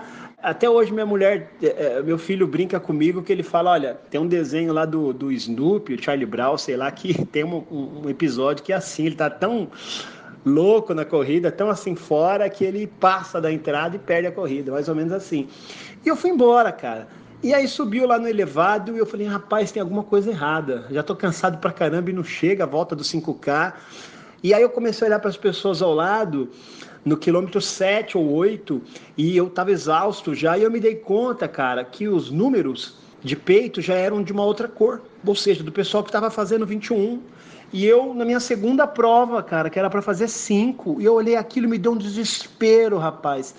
Aí no quilômetro 8 eu olhei para, eu parei, né, do lado de um cara lá da organização e perguntei para ele, cara, como é que eu faço para voltar? Falei, ah, tem que descer aí e ir andando. E eu naquela inexperiência imaginei, se eu voltar agora no 5, pô, eu vou ser o último, né? Eu vou passar vergonha. Aí eu fiquei olhando aquilo e falei, meu Deus do céu, como eu pude ter passado na entrada do 5K, do retorno, né, cara? E 7 já era uma, uma 7, 8 já era uma distância desesperadora para mim.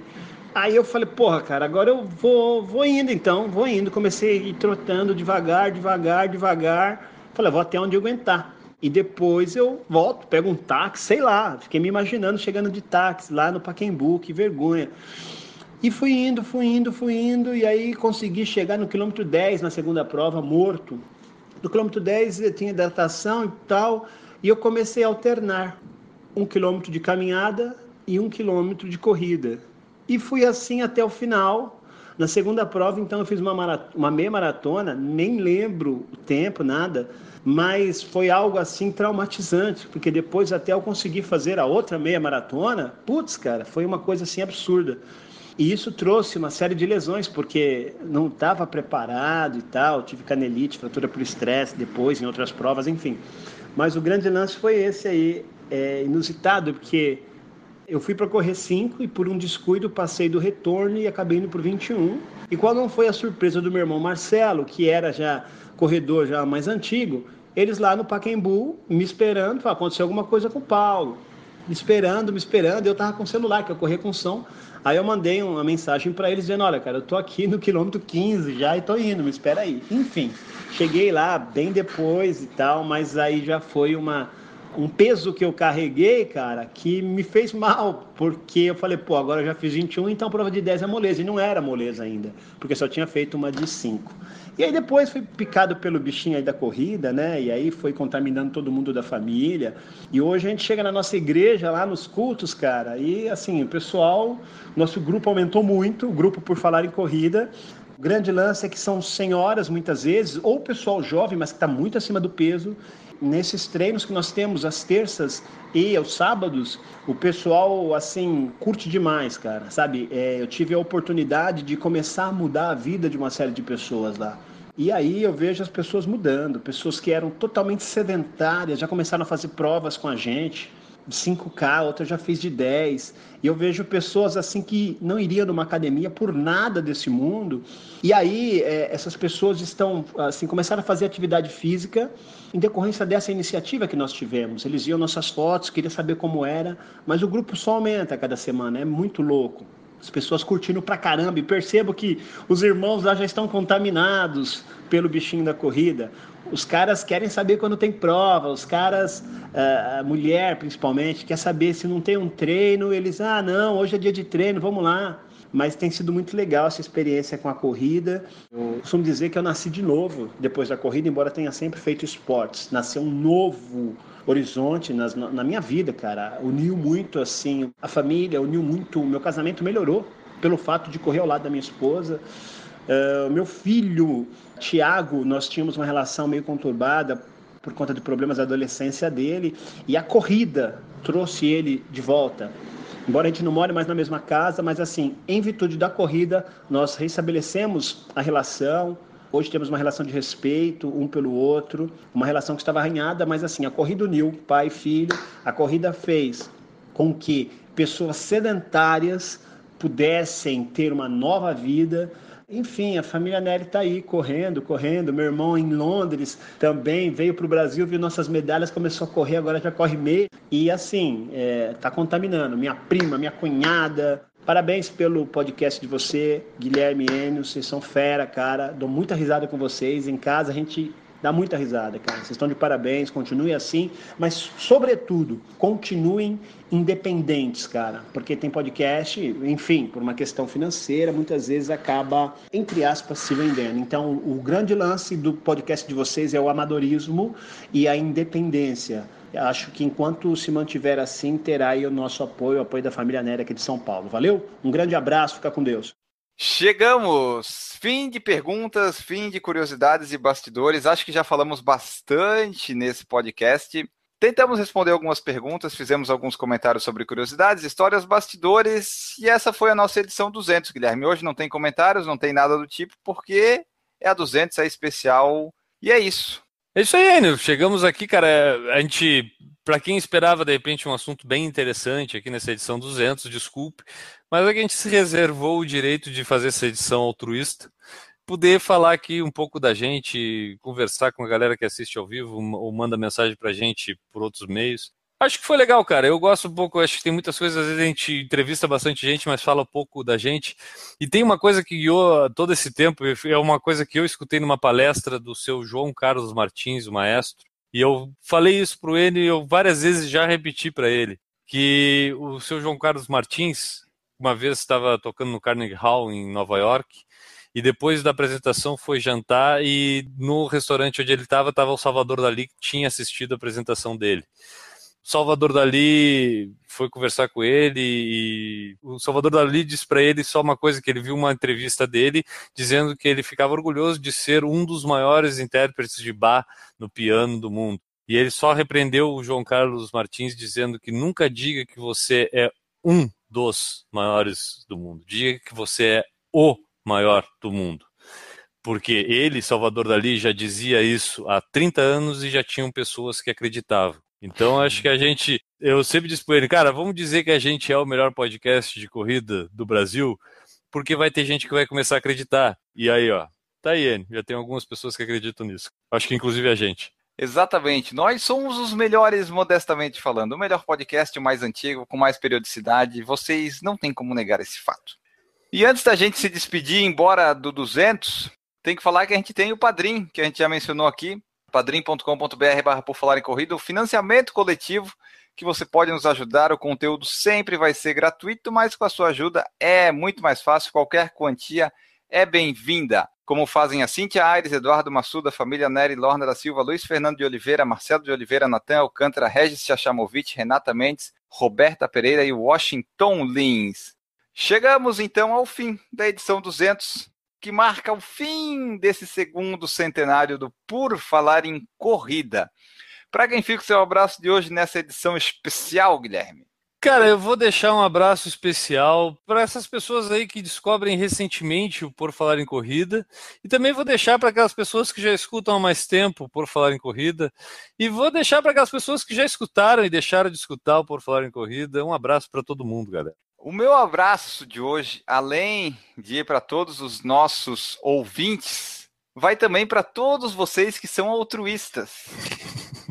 Ou seja, o que se dedica aos outros. O altruísmo também é visto como sinônimo de filantropia e solidariedade. Aí você vai ver se o que o Guilherme falou nesse podcast tem a ver com isso ou não. Fica aí como tarefa de casa para vocês. Um grande abraço, nós voltamos na próxima edição e tchau.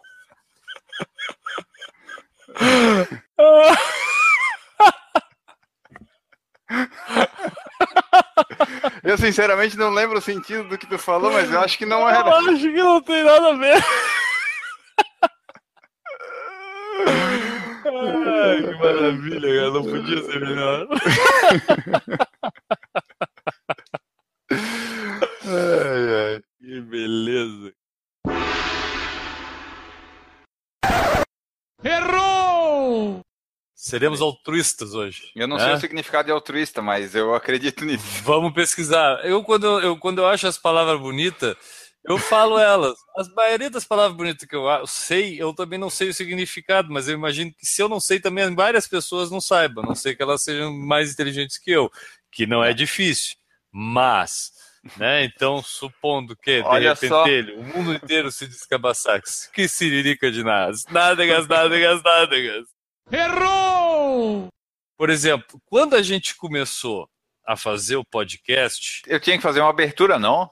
não tinha. Não, tava. Agora depois eu ia falar isso agora, porque agora eu já comecei. Não, não existia, por exemplo, um Snapchat. Não tinha inventado o Snapchat ainda quando a gente começou a fazer podcast, já te deu conta disso?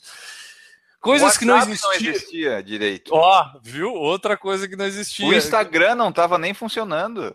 Desafio o pessoal lembrar aí na, na nossa, nossa linha de tempo. Agora pode fazer a abertura aí. Tudo contigo. Vai! Errou! Nosso grupo de WhatsApp é o grupo de WhatsApp mais legal do Brasil, que hoje estava bem ativo na parte da manhã. Então você pode eu não, colaborar. eu não aí. consegui acompanhar, eu não consegui, eu juro. Eu peço até desculpa ao vivo aqui, pessoal. Desculpa, eu não consigo. eu tento. Errou! O Enio não comia sushi quando a gente começou o podcast. Não, eu comecei a comer em 2013. Isso é verdade. Ah, viu? Coisas que a gente. É brincadeira, cara. Já passou muito tempo nessas 200 edições. Eu vou falar isso durante, mas quando eu comecei a escutar podcast, eu comecei pelo Nerdcast. O Nerdcast hoje está com 500 e pouca, eles estavam na 300, porque praticamente a gente de lá para cá fez um por semana igual a eles. E eu escutava na 300 e dizia, nossa, como é que os caras chegam nas 300? E para nós aí, nós já fomos mais a dois terços. Né? Errou! Tem o pessoal que está esperando um sorteio, pacote completo para Maratona em Nova York. A gente quer dizer que em alguns momentos, vários momentos, durante essas 200 edições, a gente decepcionou a nossa audiência e essa vai ser mais uma vez que a gente vai cumprir essa, essa nossa característica única que é de, de decepcionar a audiência. Exatamente. Isso é a gente, esse é o nosso padrão. A gente diz que vai fazer uma coisa e não faz. A gente é assim. Exa- Exatamente. Apesar de ter boa vontade de querer fazer. Errou! Quem é nerd vai entender o que eu tô falando, cara, mas eu comecei usando o Twitter num Symbian, num Nokia Symbian. Vai, que triste, né? Bah, triste, deprimente. Errou! O Luiz Henrique falou depois dessa piada, vou me atirar da janela, deve ser a da pizza, provavelmente. Não, mas tudo. Desculpa, pessoal. Desculpa mesmo, pessoal. Fui eu a que pedi. Foi mal. Eu não queria, eu falei que não ia fazer, tanto que até me atrapalhei. Errou! O Denis falou que 12 e 13 de agosto tem Campeonato Estadual de Atletismo Master em São Paulo. Vocês poderiam vir participar e entrevistar os atletas, inscrição, tal, tal, tal. Denis, eu só tô indo nesses eventos se a organizadora me convidar e pagar as coisas, senão eu não, não vou, não. Coisa que a gente precisa deixar claro, nunca aconteceu Nunca aconteceu. Corrida. A gente já ganhou inscrições, já ganhamos, temos alguns até parceiros aqui da região de Florianópolis que sempre nos ajudam com as inscrições e tudo. Mas, assim, pagar pra gente vir participar do evento, nos dar coquetel de boas-vindas, essas coisas. Assim, Eu desafio, desafio uma empresa, uma prova a pagar pra gente. Vocês não têm coragem de fazer isso. É um Eu vou dizer que agora nós público. nem precisamos, nós nem precisamos porque nós temos padrinho, cara. É muito melhor. Não-se vocês. É, as empresas tá padrinho, não é? É. Vamos deixar bem claro. Errou! O pessoal falando assim, ó, ah, vamos fazer, vamos fazer uma campanha na fanpage dele, bora fazer uma campanha via rede social pro Drauzio dar uma entrevista. O livro dele sobre maratonas daria muitas perguntas legais. Daí o Fernando falou assim, Drauzio, Marcelo D2 e seu Jorge, vamos lá na fanpage deles, fala no PFC. Eu, se fosse vocês, fazia isso, vão lá na fanpage, no Instagram e coloca, comenta, marca a gente, que ou eles bloqueiam nós, ou eles vão ver que a gente quer Ah, fazer alguma cara, coisa. Eu, eu, sinceramente, a gente não, não vai encher o saco de vocês pedindo isso, mas se vocês começassem a fazer isso com todas as pessoas que vocês querem, para nós ia ser uma maravilha. E já, já é 10 pontos na hora de chamar a pessoa, entendeu? Porque muitas vezes, 99% das vezes, as pessoas não conhecem o que é por falar em corrida quando a gente convida elas. Não. Nem se falar que é um podcast, às vezes dá certo, porque o pessoal não sabe muito bem o que é. A gente fala mais que é um programa de rádio. Errou! E agora. Daniel, o pessoal tá pedindo pra tu dizer o que é altruísta. Não, isso aí, isso aí é a minha despedida, pô. É, tá Ah, na minha tá. despedida.